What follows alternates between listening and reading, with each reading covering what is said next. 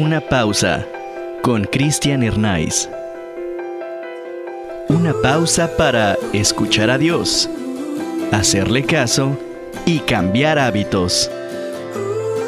Con ustedes, Cristian Hernández.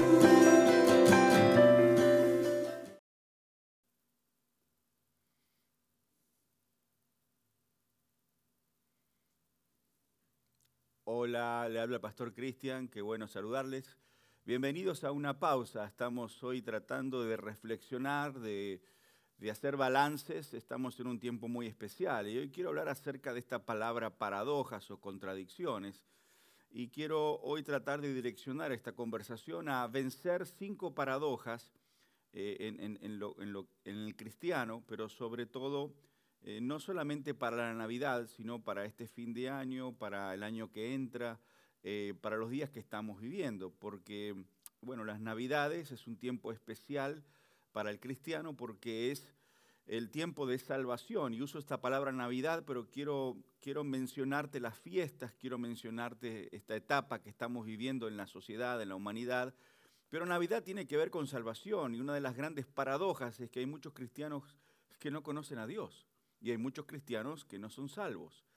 Eh, van a la iglesia y, tienen Biblia y saben cantar los cantos de la iglesia, pero no tienen una relación con Dios. Y yo quiero ver que estas paradojas de aquellos que, por ejemplo, celebran Navidad pero no tienen salvación, se tienen que arreglar y tú tienes que vencer. Entonces hoy quiero hablar, y, y basado un poquito en este texto de, del apóstol Pablo, que era un hombre de Dios, que era un hombre que Dios usaba mucho, pero que también eh, estaba viviendo días difíciles, y él lo menciona así en estas palabras en 2 Corintios capítulo 6, y luego la, nueva leo la nueva traducción viviente. Hay dolor en nuestro corazón, pero siempre tenemos alegría. Y Pablo dice, tengo dolor, pero siempre tengo alegría. Y habla de una manera muy paradójica y contradictoria, como muchas personas en la práctica. Y yo hoy no quiero ser tan teórico, pero creo que tú y quiero que tú y yo podamos reflexionar sobre, sobre la práctica de la vida cristiana, que muchos lo hemos tomado como una vida muy este, de una manera profesional, a veces o religiosa, pero no hay, no hay, no hay sabor, no hay, no hay gusto, porque hemos dejado a veces de, de, de lado las cosas importantes de nuestra relación con Dios y nos hemos vuelto personas extremadamente contradictorias. Eh, esta palabra paradoja, en su definición, es un hecho que en apariencia es contrario a la lógica. Eh, es una figura retórica que consiste en la utilización de expresiones que envuelven una contradicción. Por eso esta frase, por ejemplo, que dice, ya nadie va a ese restaurante porque siempre está lleno de gente. Eh, esto es una, una contradicción, como nadie va a ese restaurante que está lleno de gente. Y la Biblia tiene muchas paradojas eh, y hay muchas cosas que a veces parecen un poco contradictorias y, quiero mencionar, por ejemplo, eh, cuando la Biblia dice, quien quiera salvar su vida la perderá, pero quien pierda su vida por mí la encontrará. Y eso es una palabra de Jesús que habla acerca de eh, estas expresiones paradójicas. Y luego por ejemplo, Mateo dice, el que, se haga pequeño como un niño, este será grande. Y la Biblia dice que el reino de los cielos es de los niños, ellos son los dueños del reino, cuando ellos no tienen, eh, dinero, ni trabajo, ni han comprado nada, pero la Biblia los llama a ellos los dueños del reino.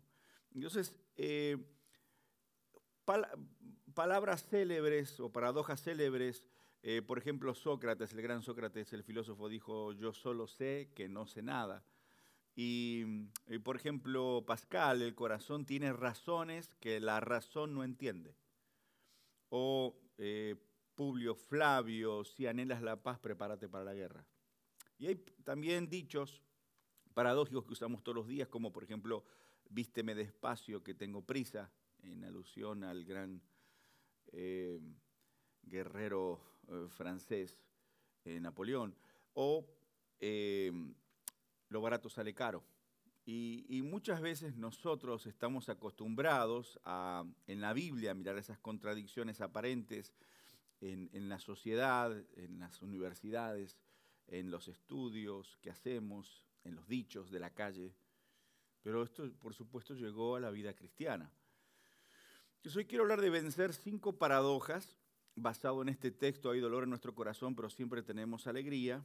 Y quiero ver si tú y yo podamos trabajar en esto, porque, a ver, Dios dice que te salvó, pero muchos no se sienten salvos. Dios dice, estoy, te voy a proteger, estoy contigo, pero muchos se sienten solos. Eh, Dios dice, hey, no te dejaré, no te desampararé, pero muchos se sienten totalmente desamparados, desesperanzados, y esto tiene que cambiar. Entonces, bueno, lo primero es que la Navidad es un tiempo de celebración, pero en la Navidad, esta celebración, muchas veces no agregamos regocijo, no hay regocijo, no hay gozo.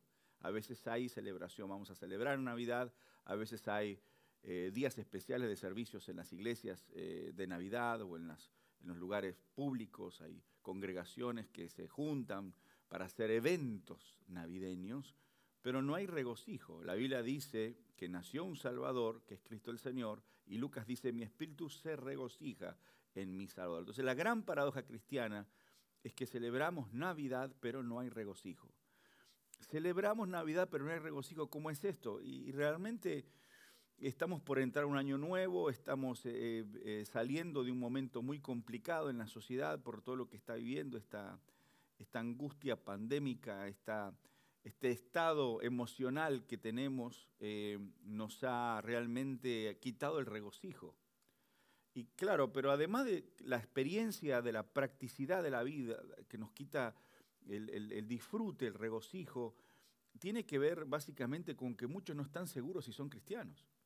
Porque ahí descansa el verdadero regocijo. Porque toda la humanidad celebra Navidad y hacen regalitos y, y tienen comidas especiales, se juntan las familias, todo el mundo celebra, pero solo aquellos que saben su posición en Dios y conocen su relación con Dios se pueden regocijar, estar realmente, tienen seguridad eh, de salvación, esperanza, saben que su nombre está escrito en el libro de la vida, pero muchos hace 10, 15, 20 años que están en la iglesia y no saben si van al cielo o no.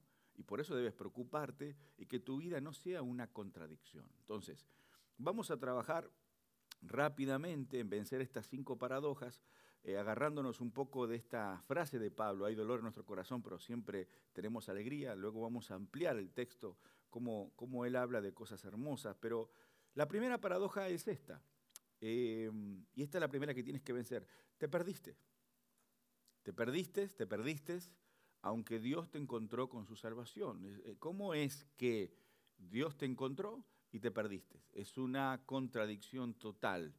Y por eso, para vencer, tienes que hacer esto. Tienes que regresar al lugar en Dios que nunca debiste, dejar. Eh, tienes que regresar a tu relación con Dios, tienes que regresar a tu búsqueda, tienes que regresar al momento, al, al día nuevo en tu relación con Dios, volver a tu origen, volver a, esa intimidad con Dios, esa expresión hermosa de estar en la presencia de Dios, de disfrutar, de, saber de la salvación que, Él te dio y te da, la esperanza, la vida, la salud, las cosas que Dios te dio. Entonces, regresa, porque en todo este tiempo pandémico y lo que hemos vivido, lo que ha ocurrido es que la sociedad de la iglesia se perdió porque primero dijo, bueno, ya no puedo ir a los templos y me tengo que conectar. Se conectaron por unas dos semanas y después dijeron, no, ya, ya me cansé de conectarse. Gente se dejó de conectar, después de congregarse, después dejó de leer la Biblia, después dejó de eh, saber si realmente tenían una relación con Dios, se quedaron confundidos y se perdieron. Y hay mucha gente perdida hoy. Y lo primero que tienes que entender es que no te puedes perder, regresa. Tienes que regresar al lugar que nunca debiste dejar. Tienes que regresar al lugar donde Dios realmente te está esperando, que es el, lugar de tu origen, el lugar de la visitación divina, el lugar donde Dios va a sorprenderte. Por eso regresa, por favor, regresa y vence. No puedes perderte eh, siendo que Él realmente lo que te vino a dar es salvación. La segunda paradoja es esta. Vive sin propósito. ¿Cómo un cristiano va a vivir sin propósito cuando es tu mayor regalo dado por Dios? Es decir, una de las mejores cosas que Dios te dio fue eso, eh, propósito. Tienes propósito en la vida como hijo de Dios, como cristiano.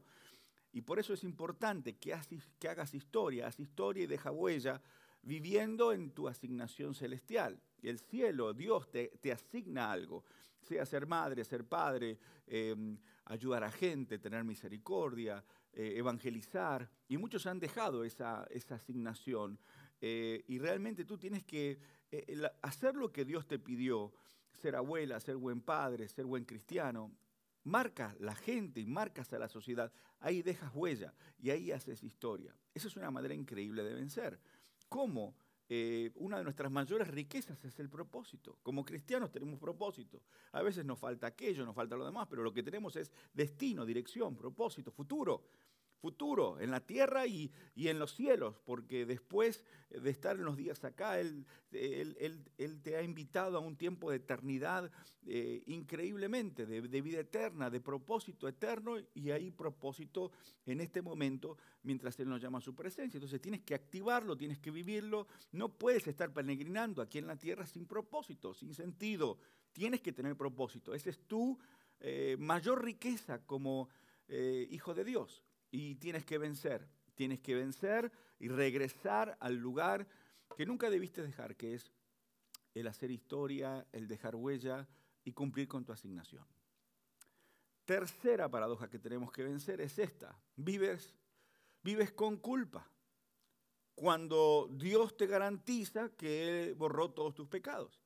Eh, y, parece que esto se le está hablando a alguien que hace poco que conoce al Señor, pero hay gente de 5 años, 10 años, no importa los títulos en la iglesia, te puedes llamar obispo, apóstol, pastor, evangelista, y mucha gente vive culpable de errores que cometió metidas de pata, porque la vida son un cúmulo de varias veces hemos metido la pata, hemos, hemos hecho a veces cosas que no, no teníamos que hacer y a veces nos arrepentimos, pero no nos arrepentimos bien, no no, no creímos que Dios realmente nos recibió con perdón y a veces todavía seguimos eh, proyectando errores del pasado, cosas que te pasaron hace 5, 10, 20, 30 años, lo, estás ahora, te están controlando en el día de hoy y vives con culpa. Lo peor que puedes tener en, esta, en este tiempo, en esta sociedad, es, vencer la, eh, tener culpabilidad.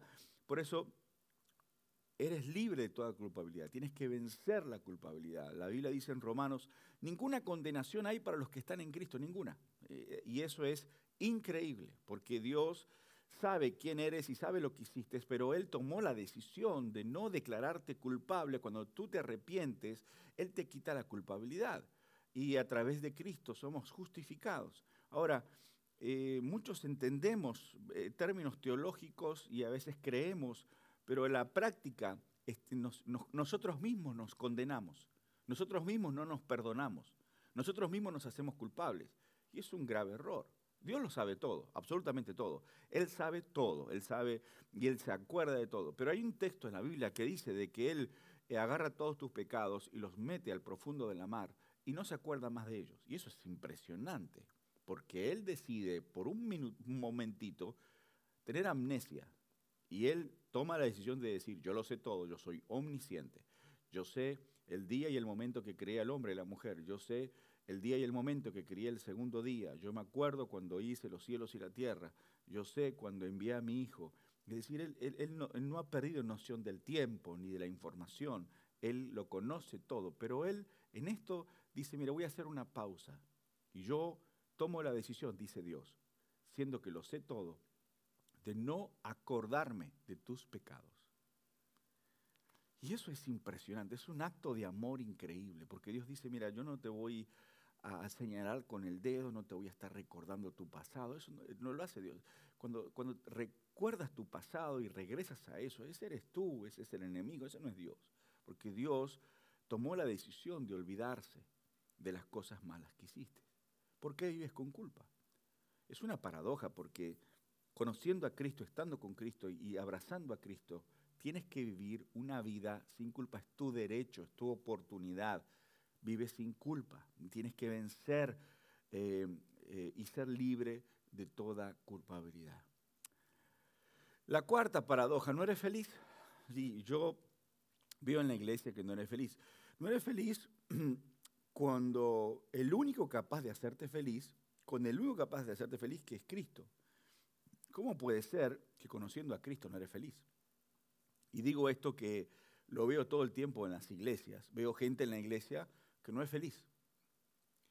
Eh, tiene muchas cosas que hacer, la gente tiene muchas cosas que hacer, pero puedes ver su semblante, sus actitudes, y realmente es gente que no, no, es feliz. Gente que a veces en la, en la iglesia, eh, la iglesia es una distracción y atendemos gente y ayudamos y a veces este, servimos y estamos en contacto y, está, a veces eh, nos distrae mejor que, que estar en casa quizás sin hacer nada o mirando la tele. Y yo creo que no podemos darnos el lujo de no ser felices. Yo creo que tenemos que vivir intencionalmente felices. La felicidad es una intencionalidad. A veces no te vienen cosas felices hacia ti, tú tienes que encarar hacia la felicidad. Tú tienes que decidirte pasarla bien y ser feliz. Y no es posible que no seas feliz con el único que te puede hacer feliz.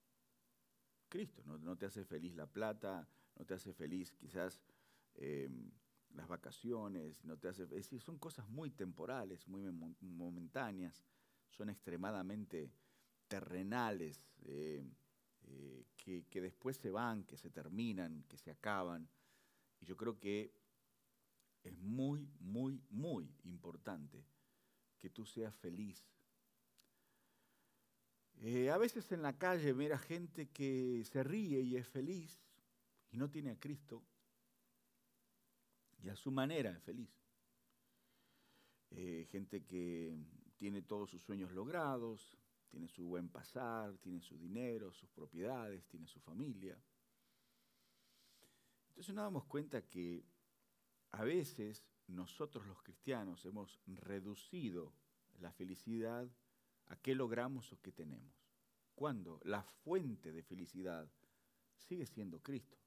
Y es una cuestión de llenura en el alma, de contentamiento, de nuestra relación con Dios. Y es una, es una cuestión de realmente, ¿cómo es la palabra? E, e, e, es una cuestión de, satisfacción que solamente provoca Él adentro. Que las cosas que tengas alrededor son adornos, pero no hacen a la felicidad, son adornos. Y claro, es mejor tener un poco de dinero y es mejor eh, tener todas las cosas en orden en tu negocio, pero, pero, pero son adornos. No puede ser que si eso está bien o está mal, eres o no eres feliz. La fuente de la felicidad sigue siendo Cristo, que Él llena los vacíos que no puede llenar lo material ni las personas ni los logros. El corazón lo llena Dios y nadie más. Por eso tienes que disfrutar tu relación con Dios y tu salvación en Cristo. Esto es muy importante. Número cinco, vive sin paz. Y esta es la, quinta paradoja que tenemos que vencer. Vive sin paz cuando Jesucristo te dio y te dejó la verdadera paz. Vence y opera en paz. Aprende a operar en paz. Jesús dijo en Juan, mi paz os dejo, mi paz os doy. Por eso Él te la dejó y te la dio. Es tuya, te la dio, te dio paz. Y no es una paz temporal o terrenal, es verdadera. Es la paz de Dios y es paz verdadera. Yo hoy pregunto, ¿cómo puede ser posible que sigas viviendo sin paz cuando conoces a Cristo, dador de la paz? Opera en paz. Es decir, desde la mañana hasta la noche opera en paz. Entonces, esto, estas contradicciones, eh, realmente nos, nos pone a pensar que a veces estamos metidos demasiado en una sociedad dentro de la sociedad o en una burbuja que a veces es la iglesia, donde todos se animan entre sí, donde todos se saludan, donde todos coinciden, Pero en estos días, cuando nosotros no hemos podido ir a los templos y ver a personas de cerca, como que se te cayó todo, como que no sabes qué eres en Dios y a dónde vas, si te enfermas o te mueres. Es como que se te cayó todo porque todo dependía de que alguien te saludara, te fortaleciera en la iglesia, alguien te animara, te llamaba y te decía, hey, sigue adelante, no, y, no caigas. Y eso es muy bueno, porque siempre necesitamos gente que nos ayude, pero hay muchos de, nosotros que hemos abusado de, ese sistema de apoyo y nosotros mismos no tenemos nada con Dios. Si no hay nadie al lado, nosotros no tenemos nadie, nada con Dios. Si no hay nadie que te diga, hey, lee un libro, hey, busca al Señor, eh, adora al Señor, levanta tus manos, da al Señor lo mejor, sirve a Dios. Si no hay alguien que te diga eso, no funcionas. Y yo digo, bueno, ahora pasó por las circunstancias que, bueno, estamos un poco más solos que antes. Y muchos decayeron demasiado y hasta decayeron con angustia, con depresión, con ansiedad. Cristianos, pastores, eh, que no, miran esperanza, que están desesperanzados, que hay angustia. Y entonces ahí te das cuenta de que es una paradoja, porque como tú, conociendo a Dios, no eres feliz, no tienes paz, estás sin propósito, es una locura. No, no, no vives una vida sin culpa, es que realmente te perdiste. Te perdiste, te perdiste y ahora yo quiero que estas palabras te hagan regresar y te hagan reflexionar y te hagan realmente activarte para que vivas en tu potencial. Yo no estoy aquí para acusarte, ni retarte, regañarte, em, sino que reflexionemos juntos, porque eh, la vida nuestra a veces es una extrema contradicción. Hablando de Navidad, la Navidad, si querés con una, con una palabra definirla, es salvación. Y entonces muchos se preguntan, bueno, dígame qué es salvación. Te lo, hago fácil en estos eh, cinco conceptos que hemos manejado. Una persona salva es una persona que no está perdida.